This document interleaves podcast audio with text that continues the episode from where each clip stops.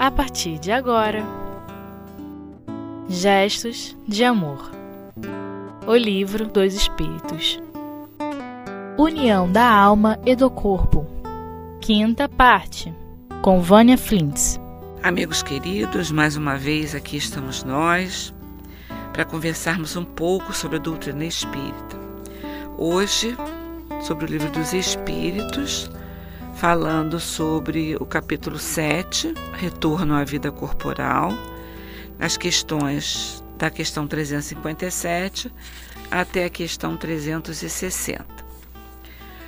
Nos indaga assim, Kardec indaga assim aos espíritos, né? Na pergunta do 357.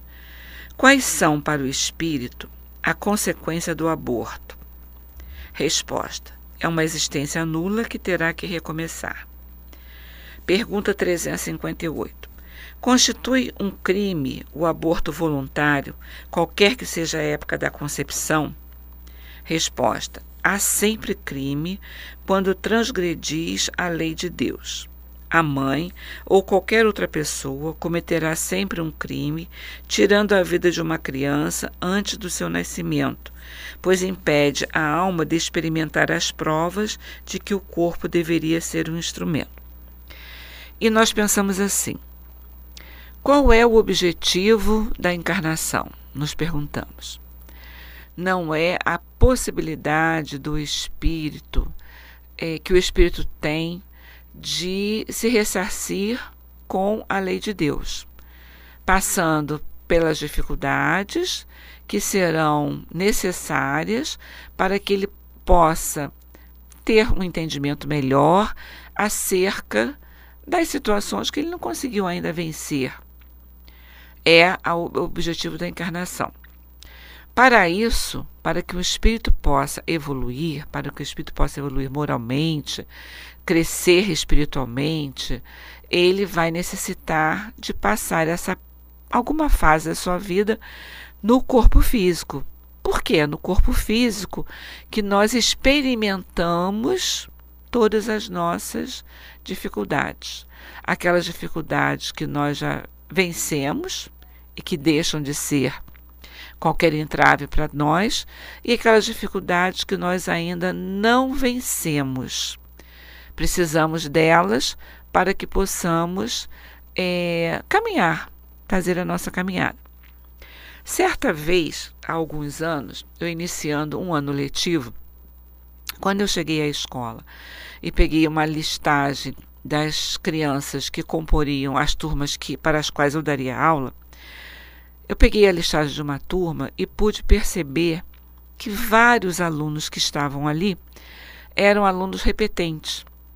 Eles já estavam fazendo aquela série, alguns pela segunda, outros pela terceira, outros pela quarta vez, fazendo aquela série. E eu lembro que eu comentei, né? Pensei assim, digo, nossa, fulano de tal já vai fazer pela quarta vez essa série. E fulano também, meu Deus do céu. Essa turma está cheia de alunos repetentes, como falávamos, né? E me lembrei agora, né, desse, desse episódio, né, desse, desse momento que eu vivenciei, e me pergunto, né, e a gente se pergunta, né, eles estavam, eles tinham sido reprovados por uma série de conteúdos programáticos que eles não deram conta, né? Alguns em português, outros em matemáticas, outros em história, e assim sucessivamente. E a gente se pergunta: em quais matérias nós temos as nossas recuperações, as nossas reprovações? Quais as matérias que nós nos reprovamos? Paciência, tolerância, compreensão, solidariedade, é, humildade, é, quais as matérias que nós nos reprovamos ao longo das nossas múltiplas encarnações e que temos a necessidade de nos deparar com essas situações para que possamos trabalhar esses nossos sentimentos. E para trabalhar esses sentimentos, para trabalhar essas nossas dificuldades, temos que estar necessariamente num corpo encarnado, num corpo material. Então, o nosso corpo material, ele é o veículo da do trabalho do espírito. É o veículo que o espírito se utiliza para poder trabalhar as suas dificuldades, para poder solidificar as suas conquistas e trabalhar as suas dificuldades, né? E no momento em que é, esse espírito que foi concebido, que está ainda nas suas fases iniciais, né, da sua da sua evolução, da, da evolução daquele corpo para para essa sua nova jornada, essa encarnação é interrompida. É interrompida e aí, como é que fica? Aquele espírito tinha necessidade daquele corpo para poder exercer, colocar em prática essas suas necessidades. E é uma existência, então, que ele vai ter que recomeçar, como nos dizem aqui os espíritos. É uma existência nula que ele vai ter que recomeçar.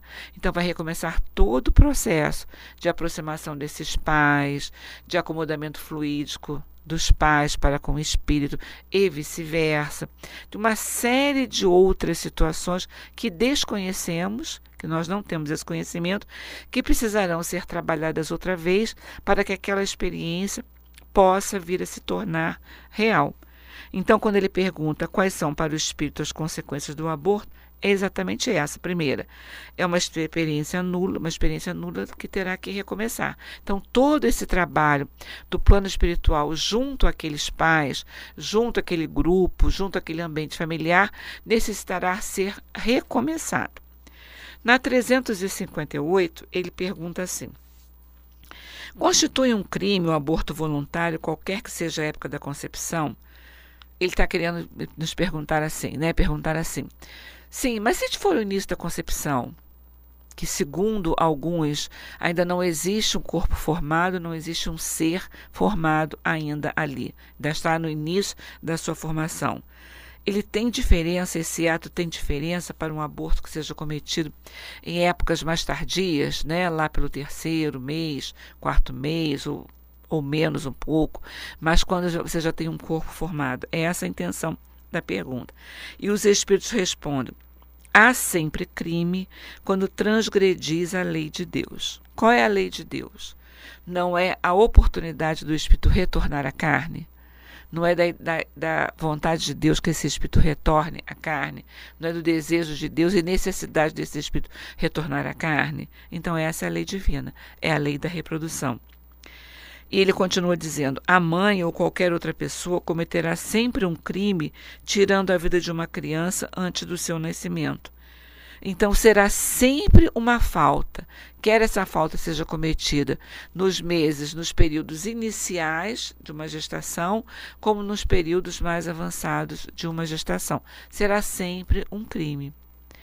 Quando essa gestação é interrompida por meios que não sejam os meios naturais. Né? Nós temos os casos dos abortos espontâneos que ocorrem por dificuldades, dificuldade da gestante, dificuldade até da, daquele, daquele ser se adaptar àquele meio, nós temos essas dificuldades. Tá? Agora, quando isso é cometido, quando por deliberação própria isso é interrompido, não quero essa gravidez, não quero esse bebê, por situações que possam ter ocorridas, então constitui-se um crime. Então ele sempre diz assim: a mãe ou qualquer outra pessoa cometerá sempre um crime. Não só ela que tá, tem a deliberação de fazer esse aborto, como aqueles profissionais também que facilitam essa intervenção. Então eles também estão cometendo o mesmo crime. Eles são os objetos, são, os, são as pessoas através dos, dos quais são intermediários para, é, para que essa, essa operação se efetue. Né?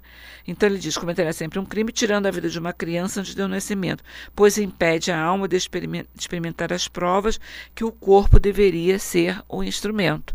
Então, mesmo naqueles casos em que nós vemos ah, a criança tem um problema, o feto tem um problema é, mental, mas nós sabemos qual é a necessidade daquele espírito que está retornando ao corpo material? Nós não sabemos. Muitas vezes não é nem necessidade do espírito ter aquele problema mental, ter aquele problema é, especial, né? ser uma criança especial. Às vezes a necessidade é dos próprios pais e não do próprio espírito. Então, todas essas questões que nós procuramos nos apoiar para justificar uma atuação, uma intervenção, elas precisam ser repensadas e a doutrina espírita traz para a gente essa possibilidade de repensar. né? repensar a necessidade expiatória, as oportunidades que aquele espírito terá para poder conduzir as suas jornadas. Nós vamos fazer um breve intervalo em seguida voltamos com a segunda parte do nosso estudo.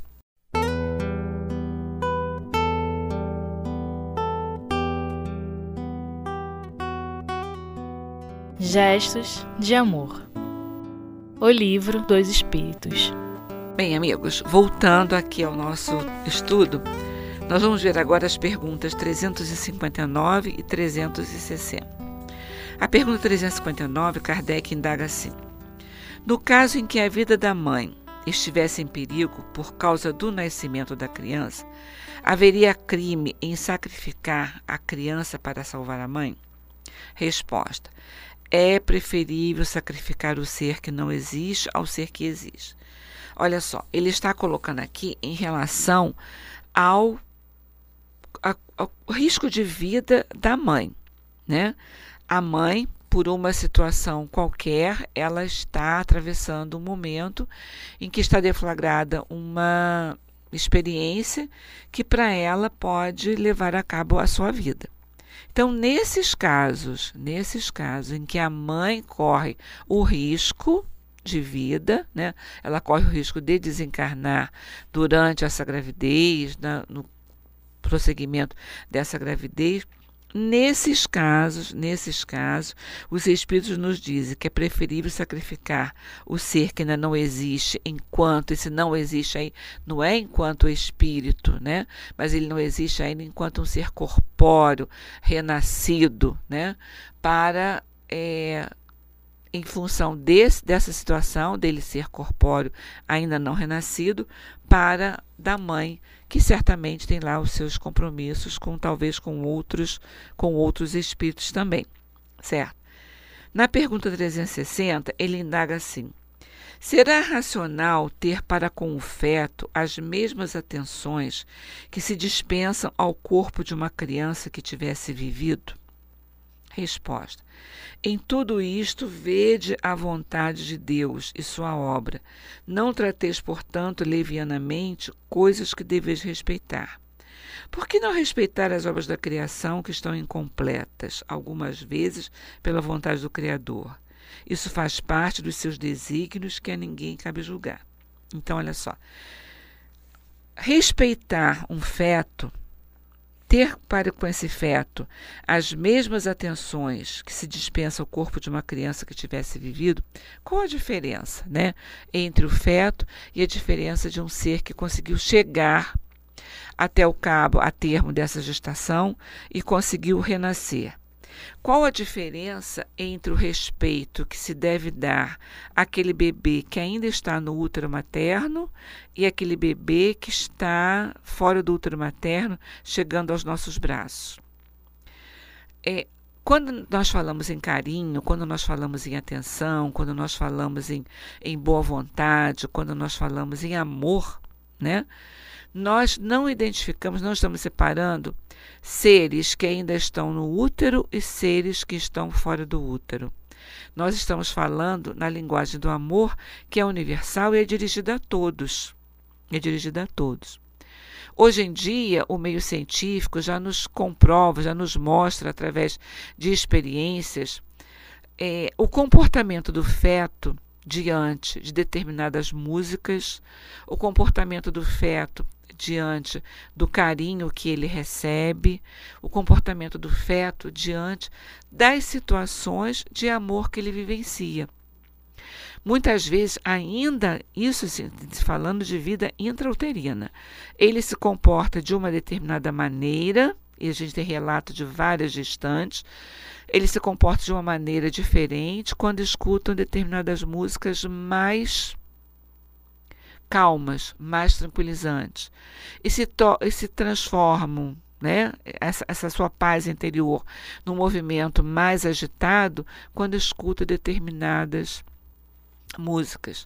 Quantas vezes a gestante, ao passar por problemas emocionais mais graves, ela percebe dentro do seu útero a movimentação diferente da criança quando ela está mais pacificada. Então, tudo isso que a ciência nos traz, que nos traz a essa a, a tona nos dias atuais, serve para nos mostrar é que é, aquele ser que está lá dentro, que muitas vezes não consideramos ainda um ser, como nós entendemos de um ser humano, aquele ser que está lá dentro, ele reage às ações do meio externo. Ele reage às ações que chegam até ele, né? E quantas vezes também a ciência nos traz isso também, crianças que depois de nascidas se tornam mais tranquilas ou mais calmas, né, ou mais bem tranquilas mesmo, quando escutam determinadas músicas que a gestante ouvia durante o seu período de gravidez. Então, isso vai demonstrar para a gente que aquele ser que está ali dentro, ele, ele é merecedor de toda a nossa atenção, como o ser que consegue levar a sua gravidez, como a mulher consegue levar a sua gravidez a termo e o seu bebê renasce, o seu bebê chega até os nossos braços. É o mesmo indivíduo. O sentimento dele é o mesmo. Não podemos separar aí a ideia do espírito. Nós vemos um corpo frágil, um corpo pequeno, mas não podemos separar a ideia do espírito. Não podemos separar de que aquele espírito, ele foi trabalhado lá anteriormente, como falamos na primeira parte, com toda uma, uma preparação fluídica entre aquele ser, entre o ser, da, entre os seres que são os seus pais, né? casando os fluidos de um com os fluidos do outro, muitas vezes até da família das pessoas mais próximas que compõem aquela família. Então, esse ser merece todo o reconhecimento, merece todo o respeito, merece toda a consideração e todo o amor e atenção que qualquer outro ser demonstraria. Né? que qualquer outro ser demonstraria. Então, não cabe nos julgar de forma alguma se a pessoa que fez que optou pela interrupção da gravidez, não cabe a nenhum de nós apontar o dedo e dizer se ela é culpada ou se ela é inocente. Né? Ela viveu as situações dela que levaram a um determinado a uma determinada ação, a uma determinada atuação. Então não cabe a nenhum de nós julgar, não cabe a nenhum de nós prejulgar essas situações, mas cabe a todos nós mantermos o pensamento equilibrado e mantermos o pensamento de amor, lembrando que aqueles seres que estão nos chegando são espíritos eternos, são espíritos que precisam ainda dessas encarnações para poder saudar, para poder se quitar com a lei divina de acordo com as suas necessidades necessidades que eles escolheram, que estão renascendo nos lares corretos, com as pessoas corretas, com as pessoas que eles precisam conviver. E muitas vezes as provas, as oportunidades não são somente para eles, são também para esses pais que necessitam passar por determinadas situações junto a esses espíritos. Então, que os nossos pensamentos ligados a esses espíritos possam ser sempre os pensamentos de paz, os pensamentos de amor, os pensamentos de, de reconhecimento, os pensamentos de paz para com todos eles. Seja essa a nossa contribuição, seja essa essa a nossa tarefa diante desses espíritos. Lembrando sempre que o Pai não coloca um peso maior do que aquele que os nossos ombros conseguem suportar. O nosso o fardo do Pai é sempre leve, o jugo do Pai é sempre suave. Então que possamos ter sempre isso em mente e lembrar sempre aos nossos companheiros, companheiros com os quais é, estivermos vivenciando, estivermos convivendo, e que muitas vezes possam ter a ideia do aborto, a ideia da interrupção da gravidez, que possamos levar essa palavra, possamos levar a palavra amiga, a palavra que consola e a palavra de estímulo também, para que vejam essa oportunidade, que deem essa oportunidade e vejam nessa oportunidade, muitas vezes, aqueles espíritos que serão os seus é, tutelados e são os seus reconhecidos amigos espirituais que chegam até o nosso convívio para que possamos, possam nos ajudar nas nossas vicissitudes diárias. Um abraço a todos, o nosso agradecimento mais uma vez pela oportunidade do trabalho e até uma próxima vez, se Deus assim permitir.